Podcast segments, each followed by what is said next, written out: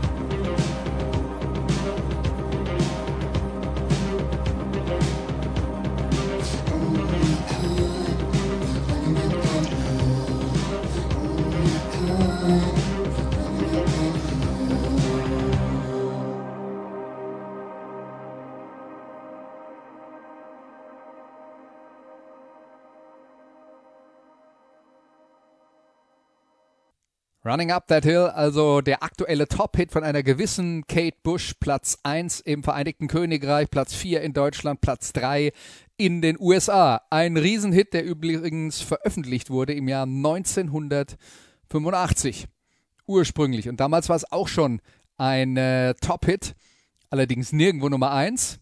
In Deutschland Platz 3, in UK Platz 3 und in den USA nur Platz 30 für Kate Bush. Ein Thema für ihre Karriere. Aber das Besondere dabei, sie hatte also jetzt eine Nummer 1 Hit im Vereinigten Königreich und hatte vorher schon mal einen vor 44 Jahren. Und eine so lange Pause, das ist ein neuer Hitparadenrekord im Vereinigten Königreich. Und ihr erster Nummer 1 Hit, das war der hier. Hier ist Kate Bush mit Wuthering Heights.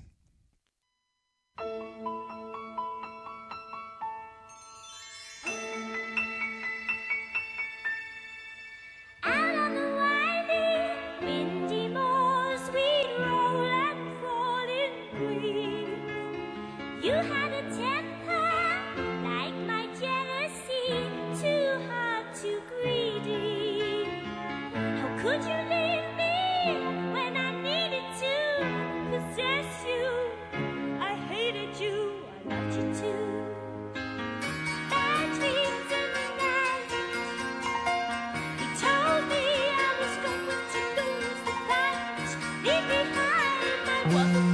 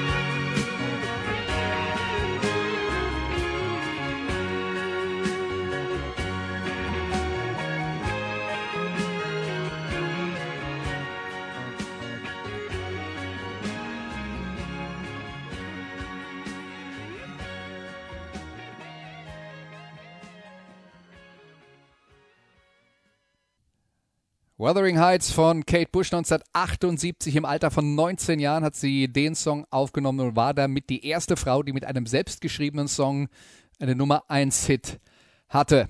Ein Stück, das äh, ihre literarische Faszination widerspiegelt, äh, geht um äh, ein Buch der Bronte-Schwestern, das im Englischunterricht eigentlich Standard ist, wenn man die Sprache lernen will. Aber wer war eigentlich oder ist eigentlich diese Kate Bush, geboren 1958? Der Papa war Arzt, die Eltern allerdings beide künstlerisch veranlagt. So gab es halt in der Familie auch viele Musikinstrumente und Kate war gleich begeistert, vor allen Dingen vom Piano und begann schon mit elf Jahren Songs zu schreiben. Also an der Front war sie definitiv frühreif und wurde dann von einem Freund der Familie gefördert, den man über einen gemeinsamen Bekannten kennengelernt hat, ein gewisser David Gilmore, seines Zeichens Gitarrist bei Pink Floyd. Der hat ein Demo für äh, Kate Bush produziert, womit man dann äh, Werbung bei den Plattenfirmen gemacht hat und sie hat dann auch sehr schnell einen Plattenvertrag mit EMI, also einer der ganz großen Plattenfirmen äh, aus der damaligen Zeit, bekommen.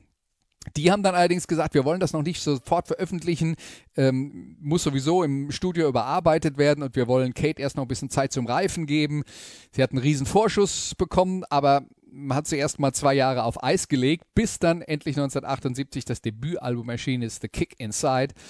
Und daraus ist eben Wuthering Heights. Und um dieses Stück gab es auch Streitereien mit der Plattenfirma. Die damalige 19-jährige Kate hat sich durchgesetzt, weil die Plattenfirma eigentlich ein anderes, etwas rockigeres Stück veröffentlichen wollte als äh, erste Single und sie hat gesagt, nee, wir nehmen das hier und das war dann wie gesagt ein Nummer 1 Single-Hit und das Album The Kick Inside hat auch über eine Million Platten verkauft.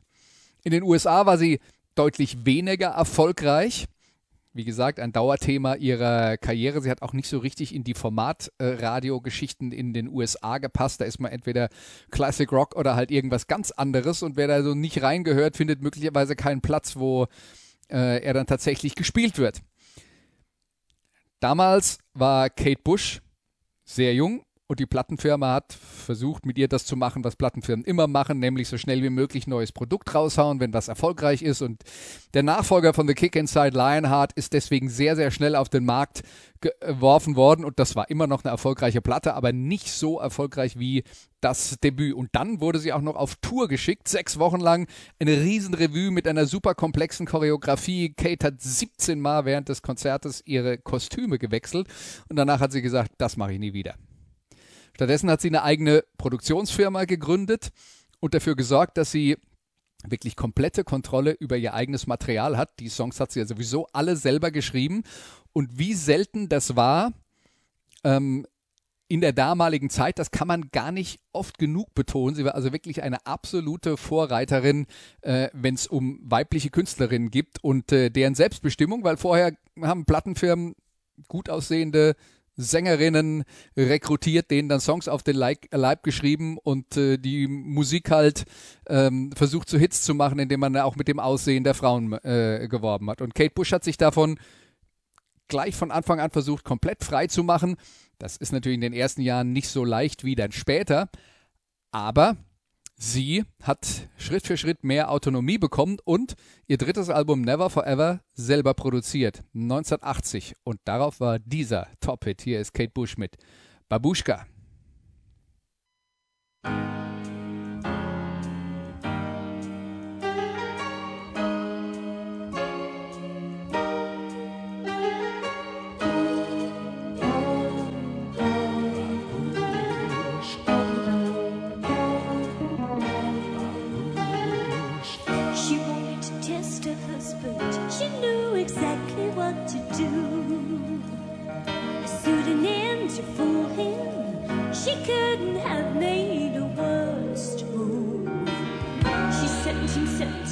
Letters, and he received them with a strange delight.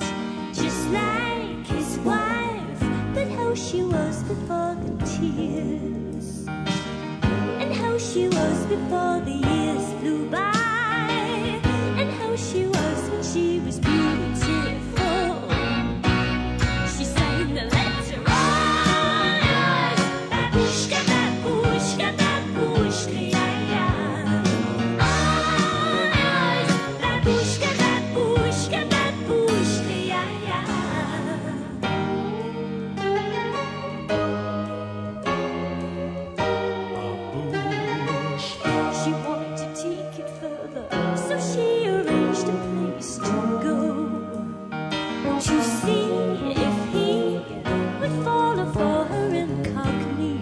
Oh.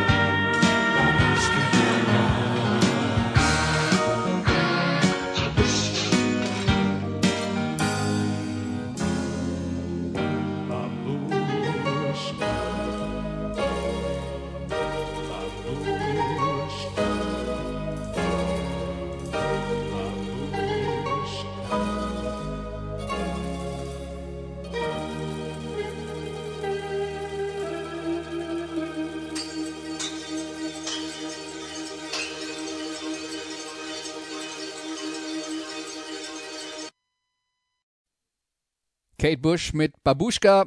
Auch das war ein Nummer 5 Hit in UK, in ganz Europa ein Hit, das Album Nummer 1. Und danach hatte keiner mehr reingeredet. Es gab also tatsächlich keine Touren mehr, nur noch Studioarbeit. Sie hat also immer wieder getüftelt. Und wir haben ja schon über die Verbindung mit äh, Pink Floyd geredet. Sie war auch großer Fan von äh, Peter Gabriel, ähm, dem ehemaligen Genesis-Sänger, und seinen Soloalben und den, der Art und Weise, wie er mit Musik experimentiert hat. Und genau das wollte sie dann eben auch machen. Und besonders angetan hat es ihr der Fairlight Synthesizer. Und ähm, da hat sie dann bei den Aufnahmen fürs nächste Album wirklich richtig intensiv mit äh, rumgespielt, Soundcollagen produziert, äh, rhythmisch komplexe Sachen äh, zusammengestellt. Und sie selber hat dann gesagt, über das nächste Album The Dreaming, das war mein Jetzt ist sie durchgeknallt Album. Also wie gesagt, das Album heißt The Dreaming und es klingt so wie dieser Song hier, Sat in Your Lap.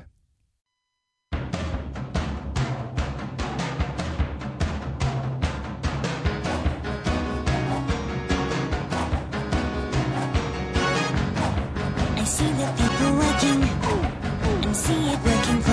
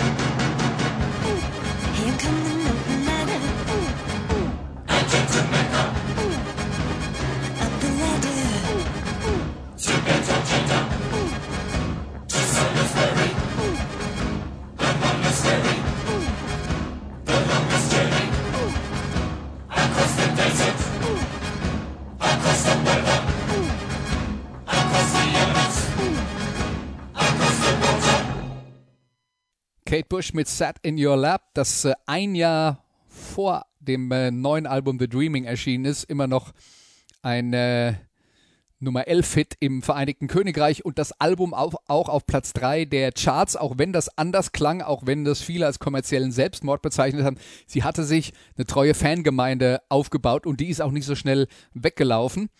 Und was sie sich auch aufgebaut hat dann in der Folge, weil die Aufnahmen zu The Dreaming extrem teuer waren, man musste sich immer ins Studio äh, einmieten. Je länger man experimentiert hat, umso mehr Stunden hat man äh, angesammelt, umso teurer wurde es. Also hat sie sich gedacht, ist eigentlich günstiger, wenn ich mein eigenes Studio baue, kostet erstmal einen Haufen Geld, aber hinterher kann ich machen, was ich will und äh, wann mir danach ist. Und so hat sie sich für das nächste Album drei Jahre Zeit gelassen. Was heute eine normale Zeit ist, damals extrem ungewöhnlich, dass man äh, so lange braucht für ein neues Album. Und das neue Album hieß The Dreaming. Und die eine Seite enthielt Hits und die andere Seite eine Suite namens The Ninth Wave, äh, benannt nach äh, einem Gedicht über die Herrschaft von König Arthur, wo man dann auch wieder sieht, dass äh, Kate Bush sehr vielseitig interessiert war und vor allen Dingen auch immer wieder von Literatur inspiriert wurde. Das ist nicht das letzte Beispiel dafür. Und was ihr unheimlich geholfen hat damals, mit dem Album The Dreaming, von dem auch Running Up That Hill stammt, der große Hit aus Stranger Things. Es war die Hochzeit des Musikvideos. Und sie hat damals wirklich sehr einfallsreiche Kurzfilme zu ihren Songs gemacht. Der, das äh, Video von äh, Running Up That Hill war ein äh, Beispiel dafür. Aber es gab noch einen anderen erfolgreichen Song auf diesem Album, The Dreaming. Den hören wir uns jetzt an, der auch von seinem Video produziert, äh, profitiert hat. So ist das Wort. Cloudbusting, hier ist Kate Bush. I still dream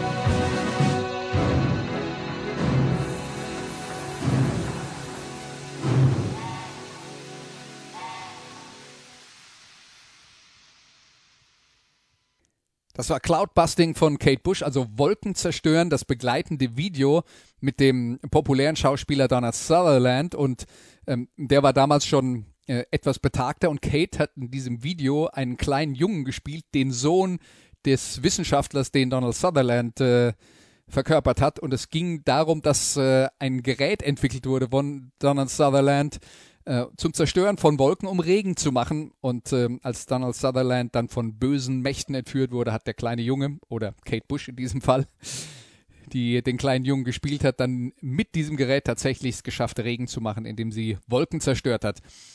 Das war eine beeindruckende Kurzgeschichte, ansprechend ähm, im Video umgesetzt und auch das ein großer Faktor äh, vom Erfolg äh, dieser Songs, die Kate Bush auf dem Album The Dreaming hatte. Danach gab es noch einen Hit zusammen mit Peter Gabriel, eine Ballade Don't Give Up und ein Greatest Hits Album und dann äh, noch längere Pause. 1989 erst kam ihr nächstes Album raus, das hieß The Sensual World und der Titelsong inspiriert von einem gewissen James Joyce. Hier ist Kate Bush.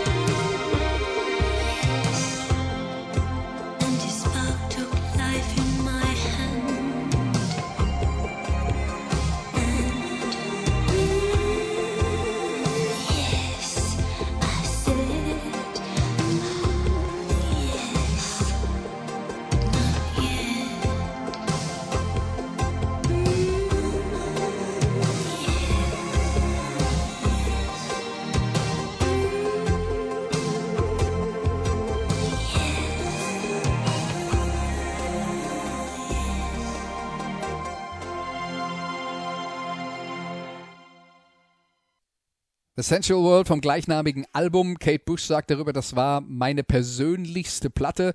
Und dieser Titelsong, ich habe schon inspiriert von James Joyce, von seinem berühmten Roman Ulysses, der Albtraum aller Anglistikstudenten, die sich da durchkämpfen müssen. Ein äh, Werk, das äh, quasi komplett aus innerem Monolog besteht, dem deswegen sehr, sehr schwer zu folgen ist. Und der komplette Text von The Sensual World ist äh, genommen aus äh, einem sehr langen Monolog von Molly Bloom. Das ist die Ehefrau der Hauptfigur äh, von äh, Ulysses.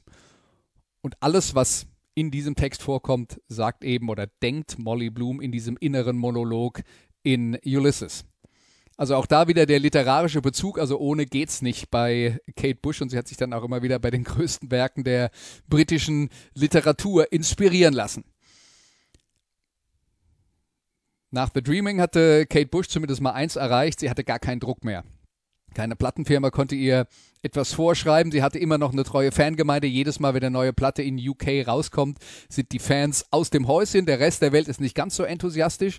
Aber trotzdem hat sie eine sehr, sehr treue Fangemeinde, auch wenn dieses, dieser Fokus auf äh, UK natürlich auch dazu führt, dass wir haben da in der Vergangenheit schon mal drüber geredet, ähm, als es um die Rock'n'Roll Hall of Fame ging, dass sie bei solchen Veranstaltungen dann relativ wenig Stimmen bekommt, äh, was einen wundert, wenn man aus Europa kommt, aber sie hat halt wirklich sich auch nie bemüht, in den USA erfolgreich zu werden. Dazu müsste man dort regelmäßig touren, da hat sie halt keine Lust drauf gehabt.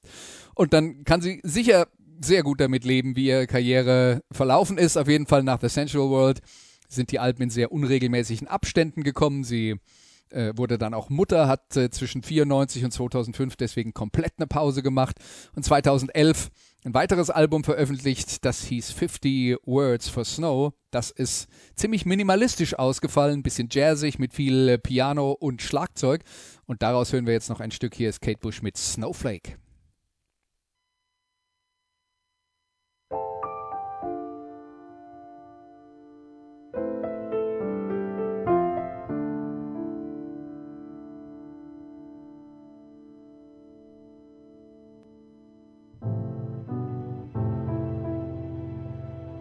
Was born